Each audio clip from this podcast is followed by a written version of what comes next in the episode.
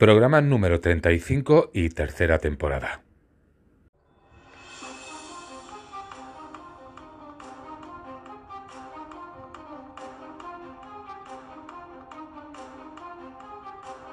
Muy bienvenidos nuevamente, nos encontramos en el quinto programa de esta tercera temporada de OVNIS En estos cuatro programas que llevamos de la tercera temporada hemos estado hablando de historia antigua. Bien, algunas más antiguas que otras. Pero el quinto programa pues no podía ser menos y vamos a seguir con la misma dinámica. Cuando hablamos de civilizaciones antiguas podríamos llegar a pensar que todo sería la misma dinámica, pero realmente eso no es así. Según la civilización de la que hablemos, aporta unas cosas o aporta otras. En este caso, cuando hablamos de la civilización sumeria, hemos hablado pues qué es lo que nos aportó en su cultura hasta nuestros días. Pero, ¿qué pensaríais si os digo que incluso se habla de civilizaciones, en este caso no sería la Sumeria, en la cual se dice que su tecnología sería muchísimo más avanzada que la tecnología actual. Incluso se podría llegar que ya existían aviones en aquel momento. Bien, pues si de las tablillas sumerias se sacó o se creyó en ese sentido que se había traducido que veníamos de una especie extraterrestre, otras tablillas de otras civilizaciones hablan justamente de una tecnología tan avanzada que ni siquiera hoy la tenemos.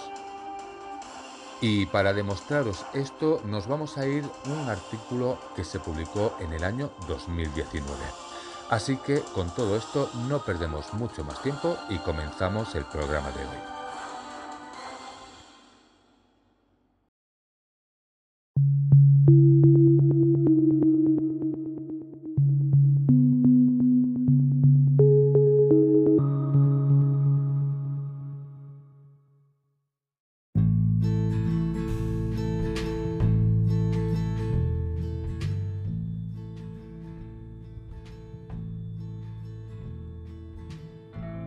Comenzando a hablar un poquito de todo esto, resulta que de lo que hemos comentado en el principio, que hay un artículo del año 2019, este habla de lo siguiente. Bueno, pues en principio es un artículo de El Confidencial del 25 de marzo del año 2019. Bien, pues comenzando a hablar un poquito de este artículo, este se titula de la siguiente manera. Los científicos indios que defienden que sus ancestros ya inventaron las naves espaciales. Un grupo de investigadores asegura que en la antigua India tenían mayores conocimientos sobre tecnología aeroespacial que los que tiene el ser humano en la actualidad. Bien, pues en este artículo se explica que todo esto está en las epopeyas hindús. Bien, pues como os he dicho, es un artículo del 2019 y hay que tomárselo justamente de ese año. Esto empieza de esta manera. En los últimos meses se ha generado una gran polémica en el país sudasiático por la aparición en uno de los congresos científicos más importantes de un grupo de investigadores bastante peculiares. A pesar de pertenecer todos a entornos universitarios como la Universidad de Andhra o centros de investigación como el Centro de Servicio a la Comunidad Mundial, estos estudiosos forman parte de un grupo que defiende que dos libros de la mitología hindú, el Ramayana y el Mahabharata, contienen detalles de la investigación sobre células madre, bebés probeta y en especial naves espaciales. Bien, pues con esto que os estoy explicando ya nos vamos haciendo una cierta idea de por dónde va a ir el artículo. Vamos a seguir leyendo.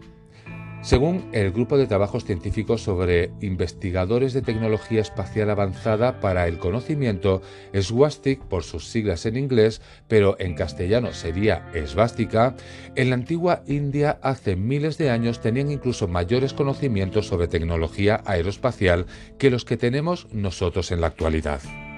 Esto por parte de este grupo no se defiende como una idea peregrina, sino que incluso han hecho diseños en 3D de cómo serían estas supuestas naves, o vimanas como se les llama en la tradición hindú. Y defienden sus teorías hablando hasta de los materiales utilizados, de la comida que llevaban los astronautas y de la cantidad de máquinas creadas. Según explica Ravagana, el dios de los demonios creó hasta 24 tipos diferentes de aviones y los repartía en aeropuertos que llegaban hasta Sri Lanka.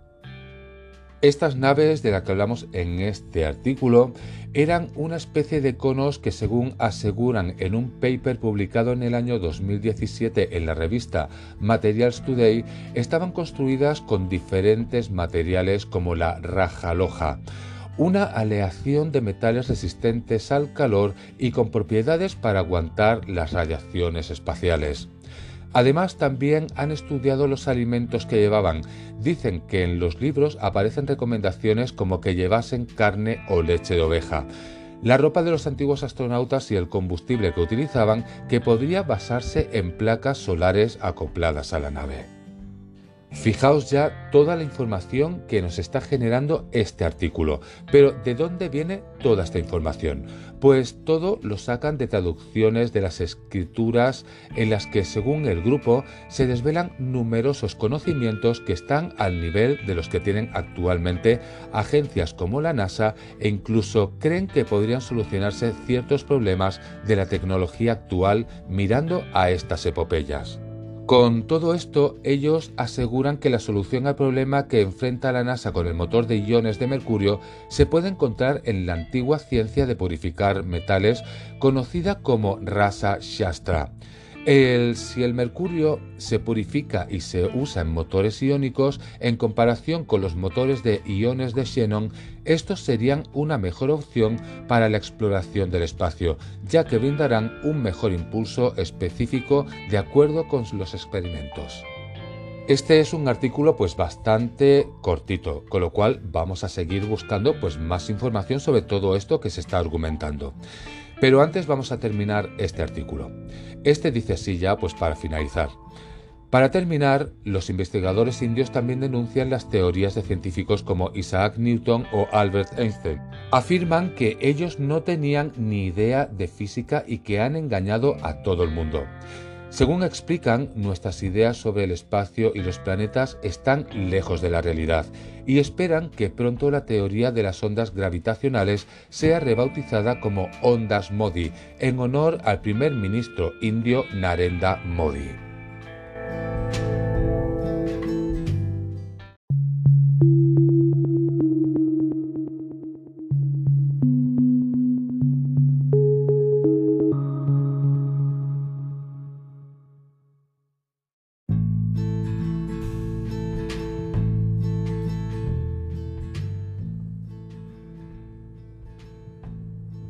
Hemos hablado un poquito pues del artículo este del año 2019 que era muy cortito, pero la pregunta a todo esto es ¿qué es esto de las vimanas? Son las máquinas voladoras de la antigua India. Bien, pues de acuerdo con los antiguos textos hindús, los vimanas eran máquinas voladoras usadas para transportar a los dioses por los cielos. Vamos a explicar un poquito todo esto y de dónde viene. Resulta que en la antigüedad se afirmaba universalmente que la especie humana era un regalo de los dioses celestiales. Pues ya sea en Egipto, Mesopotamia, Israel, Grecia, Escandinavia, Gran Bretaña, India, China, África, América o en cualquier otro lugar del mundo, la mayoría de la gente creía que los dioses les traían las herramientas de la civilización, la agricultura, la escritura, matemáticas, medicina, la metalurgia, etc. Hablando de todo esto, el famoso poema épico hindú Mahabharata se remonta al año 4000 a.C. y habla justamente de los vimanas. Las fantásticas máquinas voladoras utilizadas por los dioses que también se llamaban carros de los dioses, pues estos vehículos se describen con gran detalle, lo que implica que serían o han sido presenciados por escribas de la India y documentos para que otros puedan entenderlo. Esta palabra, la palabra vimana, es de origen sánscrito y tiene varios significados, desde palacio de un emperador o también hasta vehículo. Resulta que cuando leemos estos textos con una comprensión contemporánea de la tecnología, podemos ver cómo los antiguos hindúes describían ovnis y aviones en los términos primitivos que entendían, carros voladores que transportaban a los dioses. Sería una buena descripción de los platillos voladores utilizados por seres alienígenas avanzados, los dioses celestiales que viajaron grandes distancias a través de los cielos. Resulta que el Maharabata es uno de los muchos Vedas. Estas colecciones de textos sagrados hindúes de sánscrito que describen carros en detalle, pues podríamos hablar por ejemplo de una parte que dice, impulsado por las alas de relámpago, el carruaje voló en el aire hacia las regiones solar y estelar, rugen cuando van hacia el cielo. Y si nos vamos, por ejemplo, a otro pasaje, resulta que hablaríamos de la batalla celestial de Kurukshetra, librada entre los clanes Kauravas y Pandavas. Encontramos estas palabras que sugieren no solamente máquinas voladoras, sino también el uso de armas nucleares. Fijaos lo que dice este siguiente pasaje. Gurkha, volando en su veloz y poderoso Vimana, disparó un solo proyectil cargado con toda la fuerza del universo contra las tres ciudades de Brisis y Andakas, una columna incandescente de humo y fuego tan brillante como miles de soles se elevó en su esplendor. Fue el arma desconocida, el trueno de hierro, un gigantesco mensajero de la muerte que redujo a cenizas toda la raza y que exterminó a Brisnis y Andakas. Después de leeros esto que realmente llama bastante la atención, pues según estos textos la propulsión de las vimanas se realizó con mercurio combinado con las técnicas vibratorias de ciertos sonidos capaces de liberar poderosas energías. Se dice que estas naves estarían tan avanzadas que podrían viajar en el espacio, viajar bajo el agua y volar con seguridad por la atmósfera de la Tierra. Y es que según un estudio realizado por investigadores del Instituto Indio de Ciencia Bangalore, el profesor Sivkar Bapuji Talpade, la verdad es que el nombre es un poco complicado, un estudioso de las Vedas y la literatura sánscrita basado en las descripciones de textos antiguos, habría construido el primer avión funcional en el año 1895. Este habría sido bautizado con el nombre de Marutsaka, que significa en castellano amigo del viento. Según el informe de su alumno Sripad Damodar, el avión no tripulado habría sostenido el vuelo durante unos minutos alcanzando los 1500 pies de altitud antes de caer.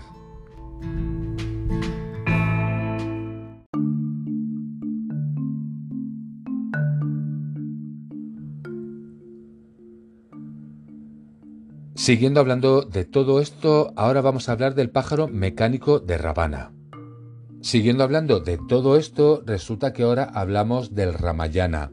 Este es una epopeya védica que data del siglo V a.C. y uno de sus pasajes cuenta sobre Puspaka, que el Vimana de Ravana, rey de Lanka y el principal antagonista de la epopeya hindú, y lo describe de la siguiente manera. Vamos a leer esta parte. El carruaje Puspaka, que se parece al sol y pertenece a mi hermano, fue traído por el poderoso Ravana. Ese excelente auto aéreo puede ir a cualquier parte a voluntad. Ese carruaje se parece a una nube brillante en el cielo, y entró el rey Rama y, el excelente carruaje, comandado por Rajira, subió a la atmósfera superior. Si seguimos leyendo, este sigue de la siguiente manera. Fuerte y duradero, el cuerpo de Vimana debe estar hecho como un gran pájaro volador, de material ligero. En el interior, un motor de mercurio con su aparato de calentamiento de hierro debe colocarse debajo, a través de la fuerza latente en el mercurio que desencadena el remolino de flotabilidad. Un hombre sentado en el interior puede viajar grandes distancias en el cielo. Los movimientos de Vimana son tales que puede ascender verticalmente, descender verticalmente, moverse inclinándose hacia adelante y hacia atrás. Con la ayuda de máquinas, los seres humanos pueden volar por el aire y los seres celestes pueden llegar a la Tierra. Dicho esto y justamente lo que os explico, pues resulta que en los miles de años que siguieron, la India comenzó a construir templos en forma de vimanas, como se describe en sus textos sagrados. Estos edificios son muy similares a las naves espaciales construidas hoy y son documentos físicos de tecnología extraterrestre de hace muchísimo tiempo.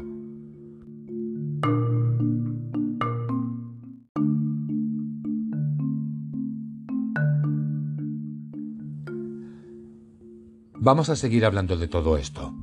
Resulta que en el Ramayana, que es un gran poema épico hinduista del siglo III a.C., atribuido al poeta Valmiki, se encuentran alusiones a carros voladores, como ya hemos hablado, que habrían sido utilizados en el curso de las guerras entre los dioses del panteón hinduista.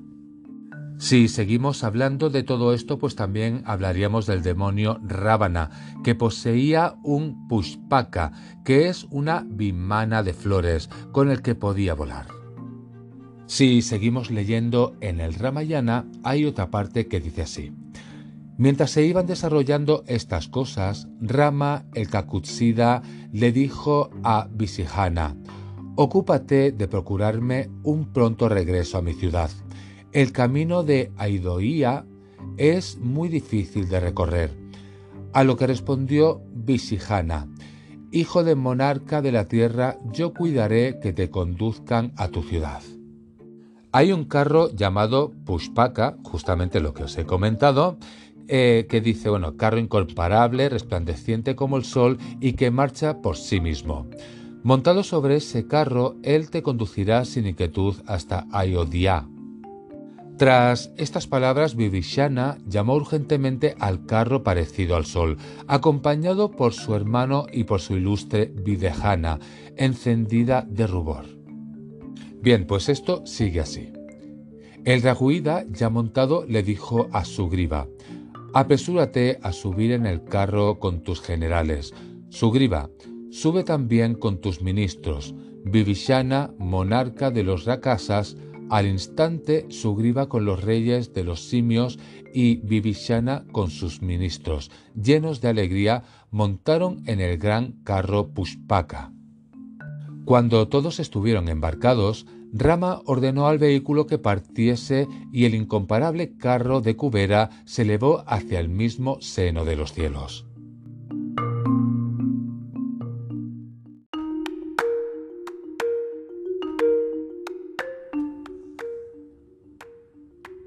Si con todo esto no tenéis suficiente información, pues también vamos a hablar del Samarangana Sutradhara.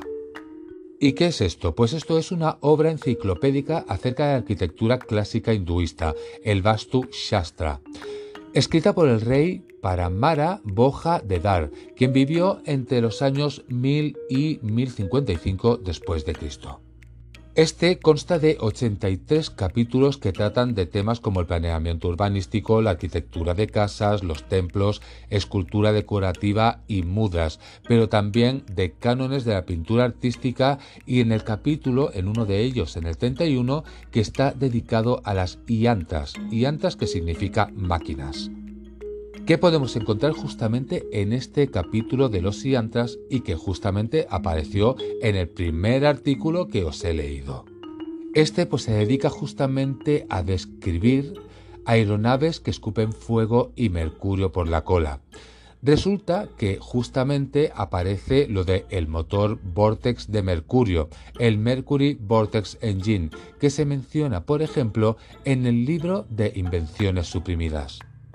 Estos motores de mercurio justamente se describen en antiguos manuscritos de la India. En varios sitios de Internet, pues se dice que se dedica unos 250 versos a explicar las naves espaciales. El manuscrito védico da no menos de 49 tipos de fuego propulsivo, usado en vehículos voladores sin alas en la India. Esta obra, dedicada a más de 200 páginas para describir cómo construir y volar esas avanzadas naves. También se dice con todo esto que en el texto original solamente hay seis versos, del 95 al 100, que mencionan vimanas con forma de pájaro, en contraposición a lo anteriormente expuesto. Los vimanas no tenían por qué tener forma de pájaro.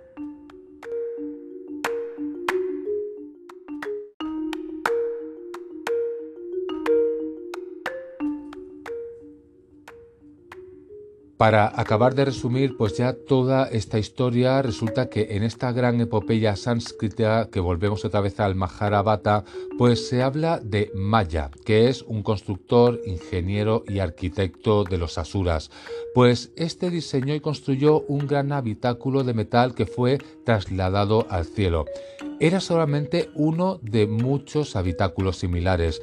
Cada una de las divinidades Indra, Yama, Varuna, Kubera y Brahma disponía de uno de estos aparatos metálicos y voladores.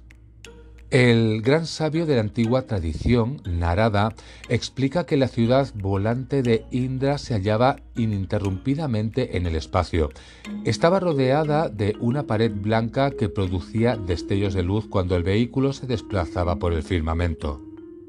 Otros aparatos que también se detallan son aparatos automáticos que se desplazaban libremente bajo el agua y en las profundidades de los océanos de una forma similar a los modernos submarinos. Pero es que este sánscrito de Mahabharata también habla de grandes ciudades, colonias espaciales de grandes ciudades submarinas y de ciudades subterráneas. Y también tenemos a Arjuna, una de las divinidades que disponía de un indestructible vehículo volador anfibio pilotado por su ayudante Matali. Todo esto que os estoy describiendo, es decir, todas estas construcciones y aparatos voladores y submarinos y subterráneos, están descritos en la epopeya de Maharabata con gran lujo de detalles, con detalle de sus medidas y descripción de sus características. Así que con esto, pues tanto el Mahabharata como también Valmiki, el autor de la otra gran epopeya hindú, que es el Ramayana, que también hemos hablado, que nos habla pues con absoluta naturalidad de los vehículos que a voluntad de su piloto volaban libremente por el aire, pues también eran metálicos y brillaban en el cielo. Resulta que cuando al final nos damos cuenta, vayamos al lugar que vayamos del mundo, en casi todas las religiones hay pues toda esta clase de profecías, de discursos, de historias, que resulta que al final, si lo miramos bien, acaban hablando de ovnis.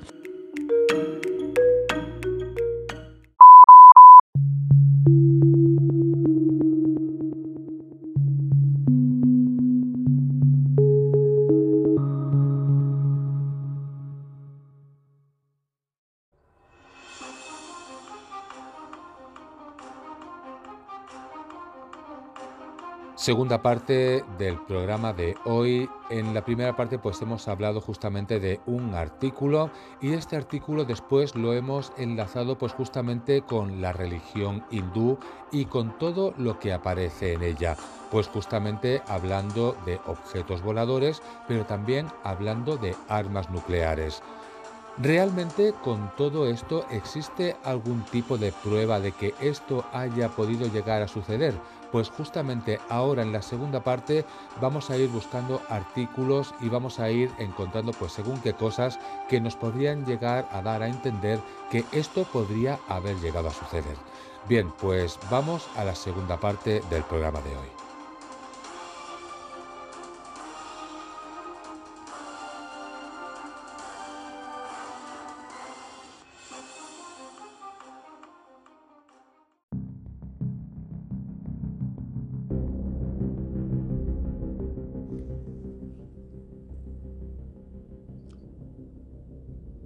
Comenzando a hablar en esta segunda parte de todo esto, resulta que se hallan varios artículos, hay varios investigadores, pero también se hallan pruebas de que realmente lo que fue una bomba atómica podía haber sucedido en la antigüedad.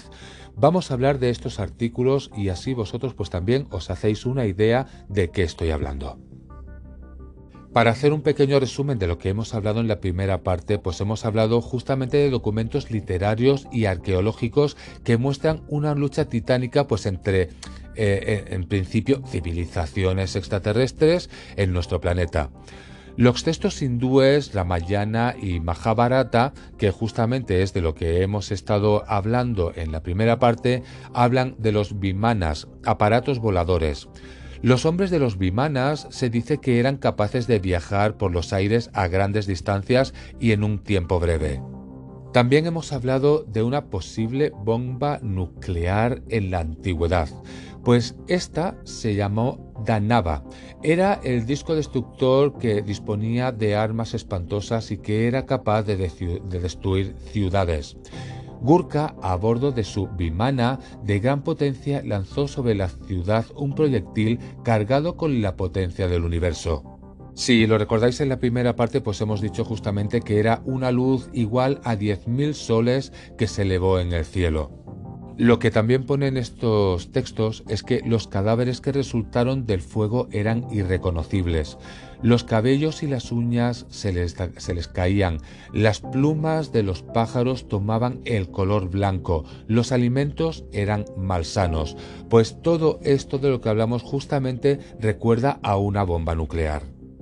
Con todo esto que os estoy explicando, resulta que Sir Frederick Seddy, que era químico y físico británico, premio Nobel en el año 1921, en su libro sobre la interpretación del radium, dijo lo siguiente. Yo pienso que han existido en nuestro pasado civilizaciones que han conocido la energía atómica y que una utilización errónea de la misma los ha conducido a una total destrucción. Resulta que si seguimos hablando de todo esto, David W. Davenport, arqueólogo de origen inglés, experto en sánscrito y en los antiguos textos védicos, ha efectuado durante años investigaciones en Mohenjo-Daro, lugar arqueológico de Pakistán. Su conclusión es que la ciudad fue destruida hace 4.000 años por una explosión atómica. Los textos védicos muestran que en el pasado han sido utilizadas armas muy sofisticadas, tecnologías a nivel de energías de tipo atómico. Otra parte de la que podríamos llegar a hablar es de una investigación del Mail on Sunday que reveló que 70 códices de plomo fueron encontrados originalmente en una cueva. Estos 70 libros metálicos podrían revelar la verdad de los hechos acontecidos durante la sublevación de Marduk contra el poder establecido de Enlil y su padre Anu. Estos libros de plomo resulta que narran con ilustraciones una ciudad subterránea que fue bombardeada por los conspiradores al mando de Marduk. En esta pues se representa una esquina circular que podría haber representado la explosión de dicha ciudad. Y si tenemos que buscar evidencias de todo esto, resulta que en Rajasthan, en India, se encuentra una zona en la que se aprecian cenizas y un alto grado de radiactividad. Cubre un área total de unos 10 kilómetros cuadrados. Se encuentra a unos 18 kilómetros al oeste de Godpur. Desde que se tiene memoria, en aquellos lugares se ha apreciado una tasa bastante alta de malformaciones en los fetos y en los recién nacidos, aparte de presentar una tasa muy alta de cáncer en la zona. Finalmente se acabó conociendo que la radiación que se hallaba registrada por los investigadores ha llevado a ordenar el aislamiento de toda la parte de las autoridades indias. Y si todo esto ya os pudiese estar llamando la atención, pues resulta que los científicos descubrieron en aquel lugar una antigua ciudad y que misteriosamente todo el problema cuadraba perfectamente con una explosión atómica que se produjo hace aproximadamente entre 8.000 y 12.000 años. Si esto no es suficiente, resulta que uno de los, investigadores estimó que la bomba nuclear utilizada debió ser similar a las utilizadas en Japón en el año 1945.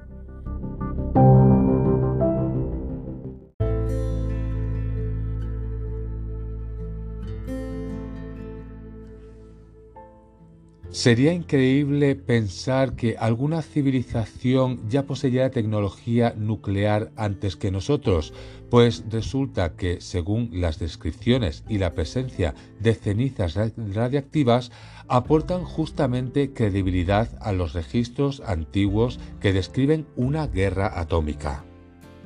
Con todo esto que os estoy comentando, resulta que el jefe del proyecto, que es Lee o era Lee Unley, que resulta que fue el que se hizo cargo del caso cuando el alto nivel de radiación fue descubierto, pues existe por lo tanto una fuente de evidencia de que el imperio de Rama, la actual India, fue devastado por una gran guerra. Puede ser nuclear, eso es lo que parece hacer una, bueno, parece las evidencias. El valle de Indo es ahora el desierto de Tar y el lugar de las cenizas radioactivas se encuentran al oeste de Jodhpur. Unos textos de Mahabharata del 6500 a.C. relatan lo siguiente. Os lo recuerdo porque ya os lo he comentado en la primera parte. Este dice un solo proyectil con la carga de la energía del universo. Una columna incandescente de humo y llamas se levanta brillante como mil soles cuando crece con gran esplendor. Hablando de todo esto, resulta que cuando se procedió a realizar las excavaciones en Arapa y en Mohenjo-Daro, alcanzando el nivel de las calles de la ciudad, se encontraron cientos de esqueletos esparcidos por la ciudad, como si hubiesen estado todos realizando sus tareas cotidianas y algo horrible hubiese ocurrido en un solo instante. Estos esqueletos tienen miles de años y así lo han determinado los arqueólogos. Los cuerpos no se descompusieron, no fueron comidos por los animales salvajes, no existen pruebas de muerte violenta, todo sucedió en un instante. De todo esto, lo más llamativo realmente es que los esqueletos presentan altos índices de radioactividad. Y es que en uno de los lugares llegaron a encontrar un esqueleto que tenía un nivel de reactividad 50 veces superior a lo normal. Esto no es todo. Resulta que en otras ciudades en el norte de la India se han encontrado indicaciones de explosiones de gran magnitud. Una ciudad como la que se encuentra entre los ríos Ganges y las montañas de Rajmahal parece haber sido sometida a un calor intenso. Los cimientos y las paredes de la antigua ciudad SSON, bueno, de Son, se encuentra fundida en bloques compactos, literalmente vitrificados. No se han encontrado indicios de una erupción volcánica en Mohenjo-Daro ni en las otras ciudades. El intenso calor capaz de fundir el barro solo puede explicarse por una explosión atómica o un arma completamente desconocida. Así que estas ciudades fueron eliminadas por completo.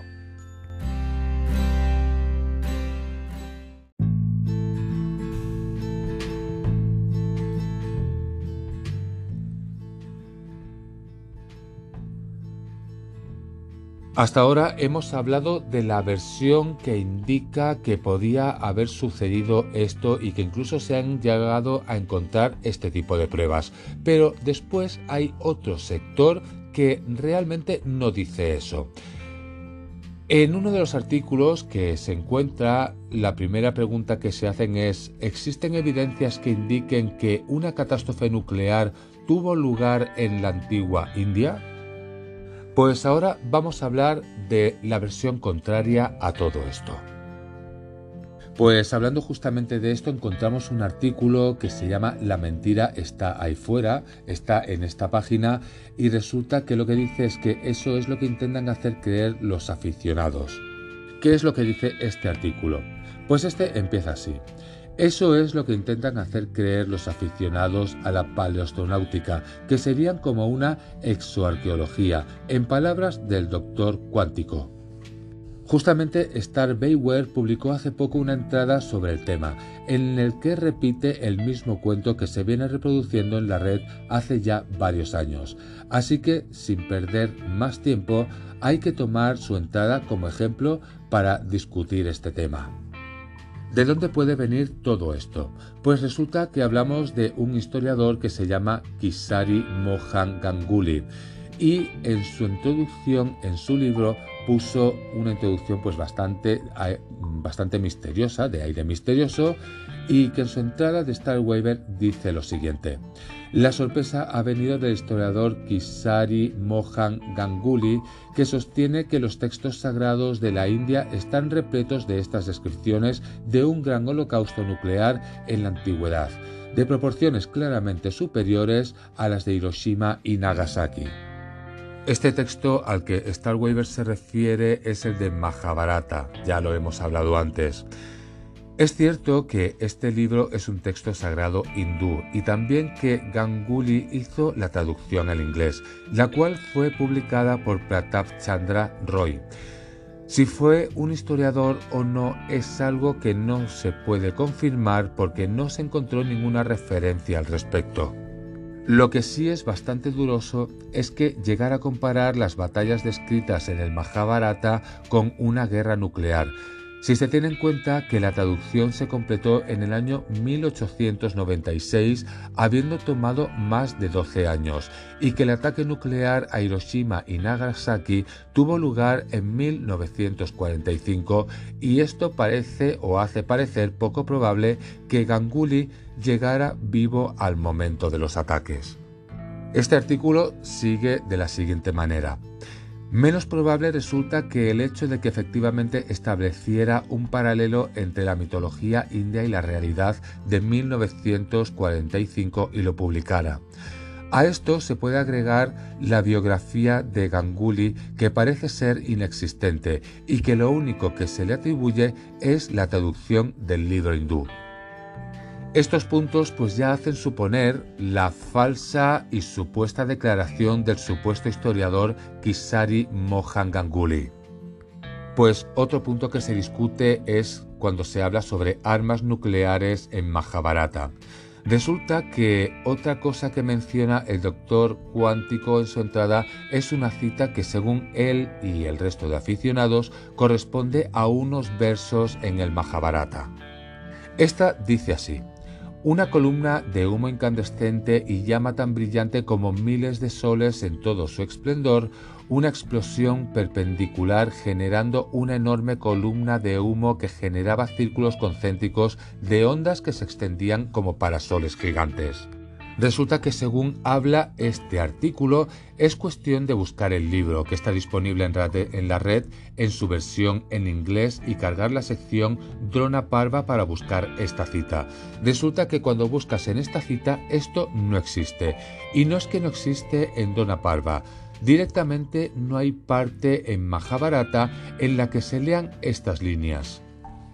Se podría argumentar con todo esto que depende de la traducción el encontrar o no la cita, y hasta cierto punto pues tendría, se podría llevar la razón, pero lo cierto es que en la versión más leída y al parecer la única completa es la de Ganguly.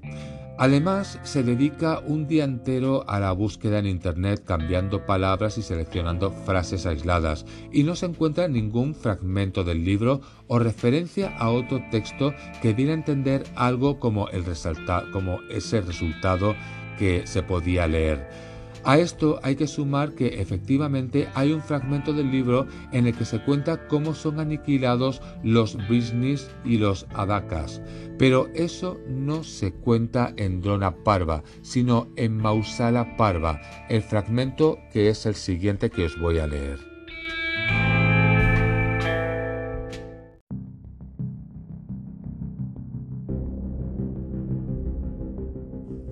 Cuando llegó el día siguiente, Samba efectivamente utilizó una maza de hierro por la cual toda la raza de los Brisnis y los Andakas fue reducida a cenizas.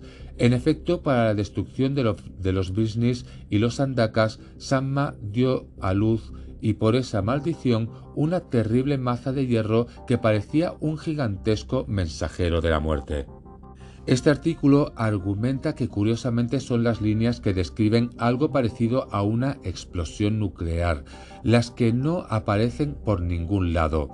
Como es de esperar, en un libro que trata básicamente sobre una guerra hay muchos pasajes en los que se describen armas y sus efectos con detalle, pero los paralelos con las armas nucleares brillan por su ausencia.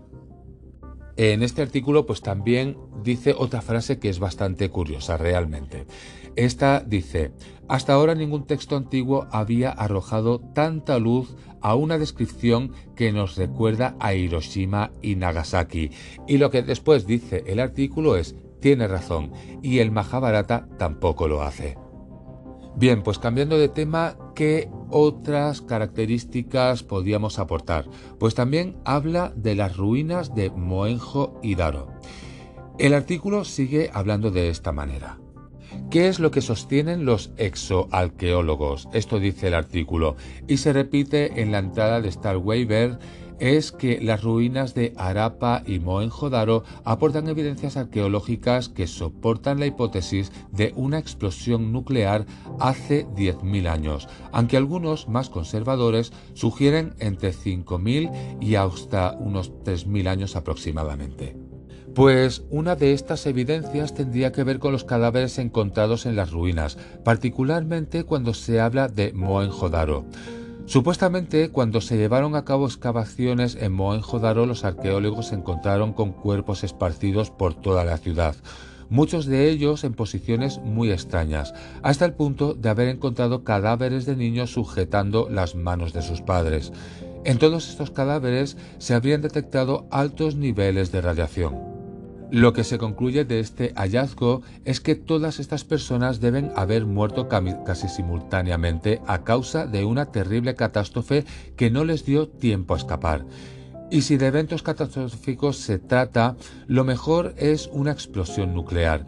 Si hay algo claro en todo esto es que esta gente no piensa siquiera en lo que dice. Eso es lo que dice el artículo, no lo digo yo, lo que dice el artículo.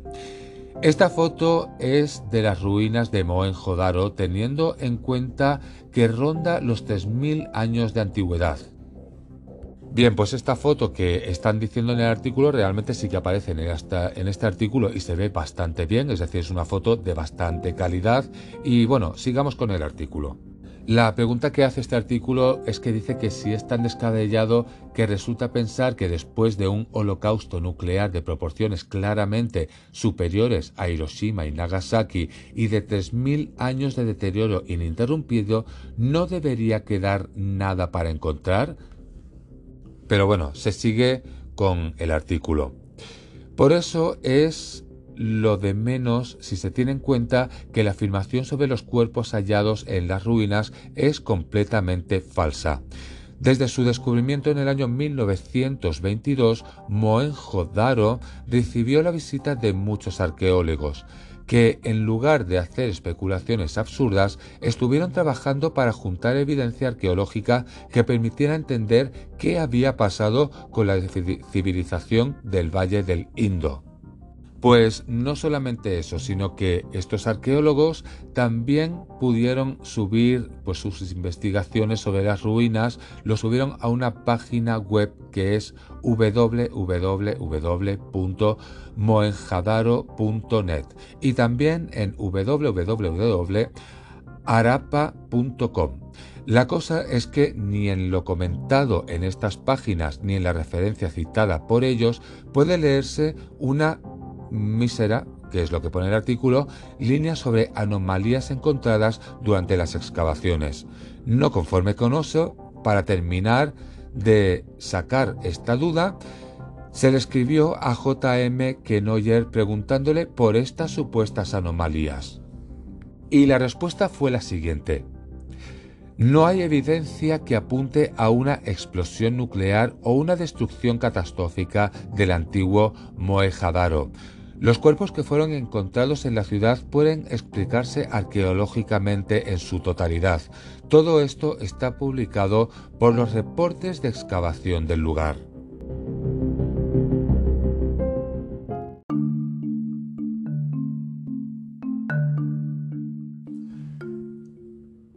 Bien, pues ya con todo esto que os estoy comentando, pues ya vamos a ir a la última parte porque la verdad es que el artículo es bastante extenso.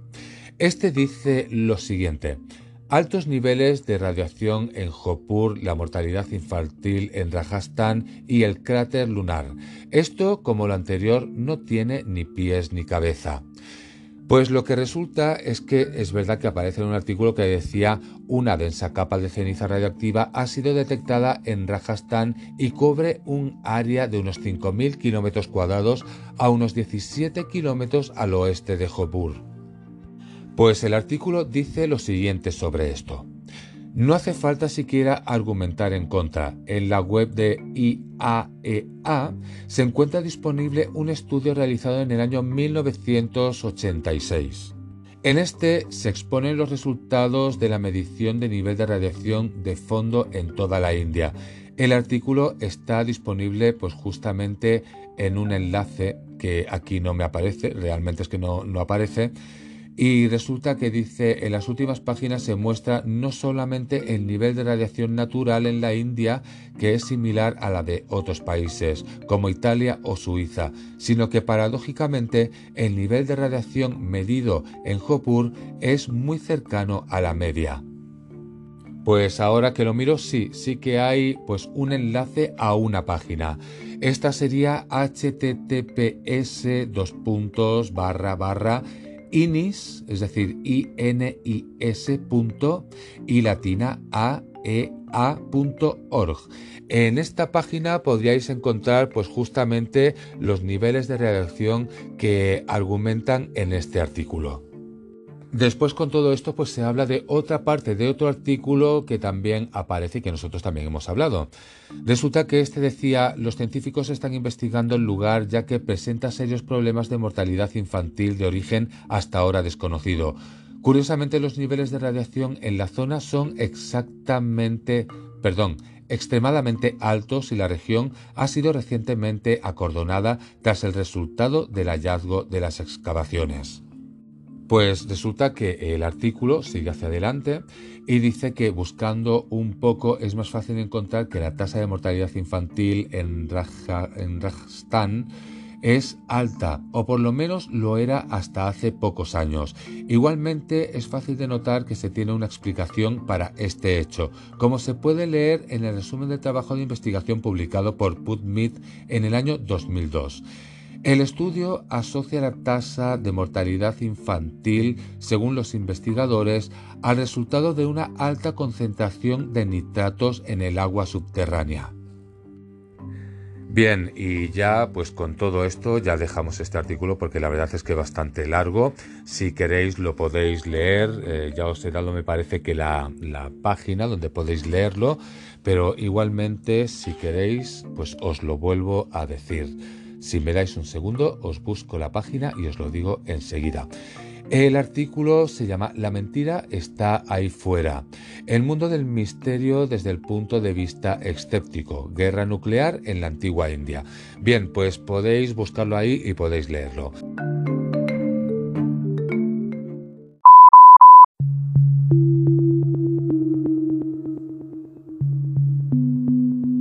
Bienvenidos a la sección La Crítica de hoy.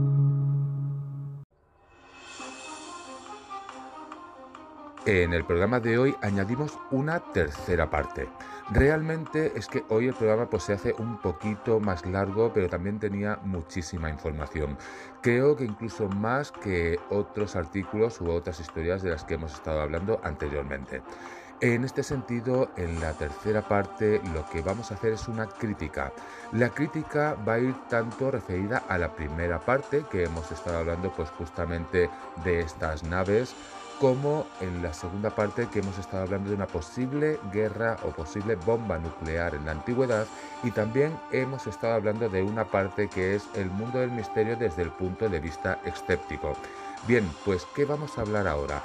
Vamos a hablar de las dos partes y vamos a ver qué dice una y qué dice la otra que no es verdad. Con esto vamos a iniciar ya esta tercera parte.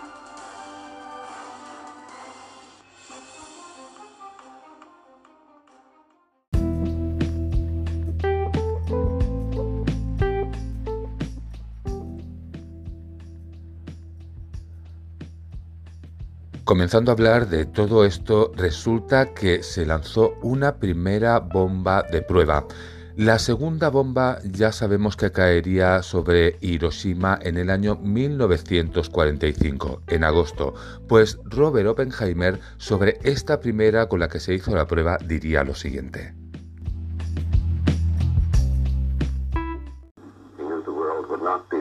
Sabíamos que el mundo no iba a ser ya el mismo. Algunos rieron, otros lloraron. La mayor parte permaneció en silencio. Recordé unas líneas del libro hindú del Bhagavad Gita. Vishnu está intentando convencer al príncipe para que cumpla con su deber. Para impresionarlo, tomó su forma con muchos brazos y dijo, Ahora yo soy la muerte, el destructor de mundos. Supongo que eso fue lo que pensamos todos, de un modo u otro.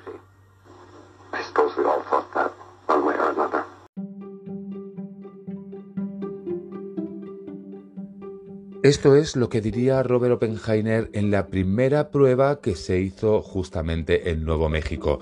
Pero realmente hubo un periodista, un periodista del New York Times, que escribiría lo siguiente. Una luz que no era de este mundo. La luz de muchos soles en uno. Fue una especie de salida del sol como el mundo jamás había visto. Sería una especie de supersol verde, que trepaba en una fracción de segundo a una altura superior a unos 2.500 metros.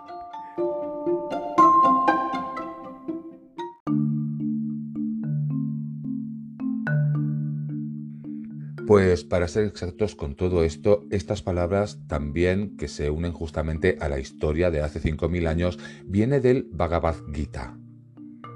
Bien, pues esta es una parte de un texto mucho mayor que justamente es el Bhagavata. Esta pues es la obra más larga jamás escrita por el ser humano. Para que lo sepáis, tiene unas 100.000 estrofas en verso. En el Bhagavad Gita, como ya os he comentado, es donde se habla de las armas de estos dioses. Justamente aquí es donde aparece la maja de Bhima. Esta pues se refiere justamente a que crea incendios en el viento y que seca los pastos pero también se habla de la Gambiva de Arjuna, que era una flecha que era capaz de destrozar ejércitos enteros. Estas flechas provocaban resplandores más grandes que 100.000 soles. Con todo esto que os he explicado, se habla de un autor que se llama Vyasa, que fue el que escribiría pues todas estas cosas, es decir, los textos de inspiración divina. Con todo esto, uno de los escritos de Vyasa sería el siguiente. Abrasado por la incandescencia del arma, el mundo se retorció y culebreó. Los elefantes se achicharraron y marcharon temblorosos. El agua hirvió. Todos los peces murieron. Los árboles se desplomaron unos tras otros. Caballos y carros ardieron. Se ofreció un panorama estremecedor. Los cadáveres habían quedado mutilados por el horrendo calor. No parecían haber sido seres humanos. Jamás hubo un arma tan horrible. Jamás creímos que pudiese existir un arma semejante. Y es que esto es una de las, de las, descripciones del Mahabharata. Y es que en estos textos no solamente se habla de armas de destrucción masiva, sino también de vehículos para transportarlas. Para que lo sepáis, se habla en 41 pasajes de este escrito. Si seguimos hablando de todo esto, resulta que en el Ramayana también se hacen alusiones a estas flechas que os he comentado. Fijaos también lo que dice. Colinas, valles y océanos. Todos fueron sacudidos por horribles vendavales. El sol brilló pálido. Como quiera que la batalla no pareciese tener fin. Rama en su cólera. Empuñó Brahma que estaba cargada con el fuego celeste. Era el arma refulgente alada, tan mortífera como el rayo del cielo, proyectada desde el arco circular. Esa arma relampagueante se precipitó rauda hacia abajo y atravesó el corazón metálico de Ravan. Cayeron flores celestes sobre la ensangrentada llanura. Esta es la parte final del texto. Con todo esto podríamos encontrar similitudes también en la Biblia, cuando éste habla de la destrucción de Sodoma y Gomorra.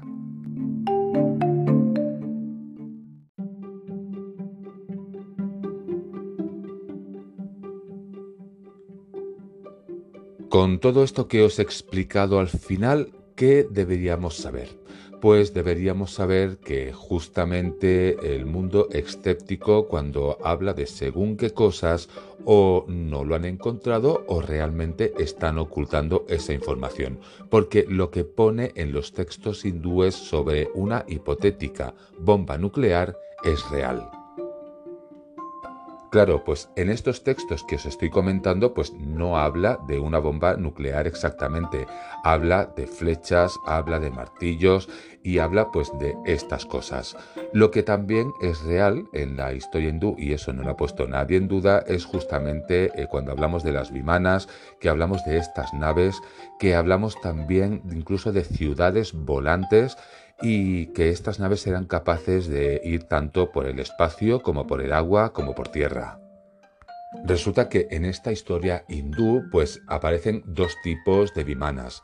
Las vimanas de los dioses, que eran las que os acabo de decir, que eran capaces de viajar, bueno, al espacio, a otros planetas, bajo el mar, por todos sitios. Y las vimanas humanas, que estas no eran capaces de atravesar el espacio, solamente eran capaces de moverse y a muy poca distancia.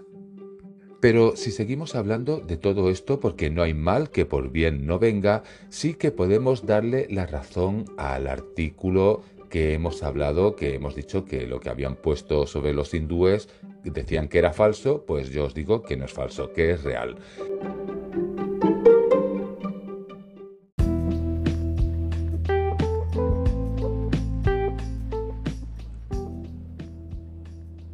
Por ahora lo que os estoy explicando es que realmente, bueno, pues desmentimos al artículo de la mentira está ahí fuera, es decir, que esto que dicen ellos de que en los antiguos textos pues no se encuentra nada que se aproximen en el Mahabharata ni en el Ramayana eh, conforme hay estos textos, pues ya os he demostrado que sí que estos textos sobre la, lo que se refiere a la explicación de una, no se dice bomba nuclear, se llama de otra manera, pero que justamente recuerda eso, pues estos textos sí que existen. Por otro lado, sí que os voy a explicar y hay que darle la razón a ese artículo, a la mentira está ahí fuera, y es cuando nos referimos a lo que hablamos de la historia, cuando se encuentran unas ruinas que son las ruinas de Mohenjo-Daro, en la cual se dice que se encuentran pues una cantidad de cenizas alrededor, que se encuentra radiación cuando se descubre esta ciudad o que se encuentran niveles de radiación incluso en los cadáveres. Bien, pues esa parte justamente que os estoy diciendo, realmente no hay ninguna información que demuestre eso. Es decir, hay una invención ahí que se ha mezclado con la historia y que es pues realmente una falsedad. Aquí sí que tenemos que dar la razón a justamente el artículo de la mentira está ahí fuera. Realmente siempre está bien leer todo aquello que aparece, lo que nos gusta y lo que no nos gusta. ¿Qué ocurre? Cuando miramos la portada y la contraportada y dicen estas cosas que no cuadran o que sí que cuadran, simplemente después buscando toda esa información acabamos dándonos cuenta de qué es verdad y en qué nos están mintiendo. Bien, pues ya con todo esto más o menos podemos llegar a una conclusión acercada, no acertada, pero sí acercada y ya pues ahora sí, con todo esto vamos camino del trayecto final del programa.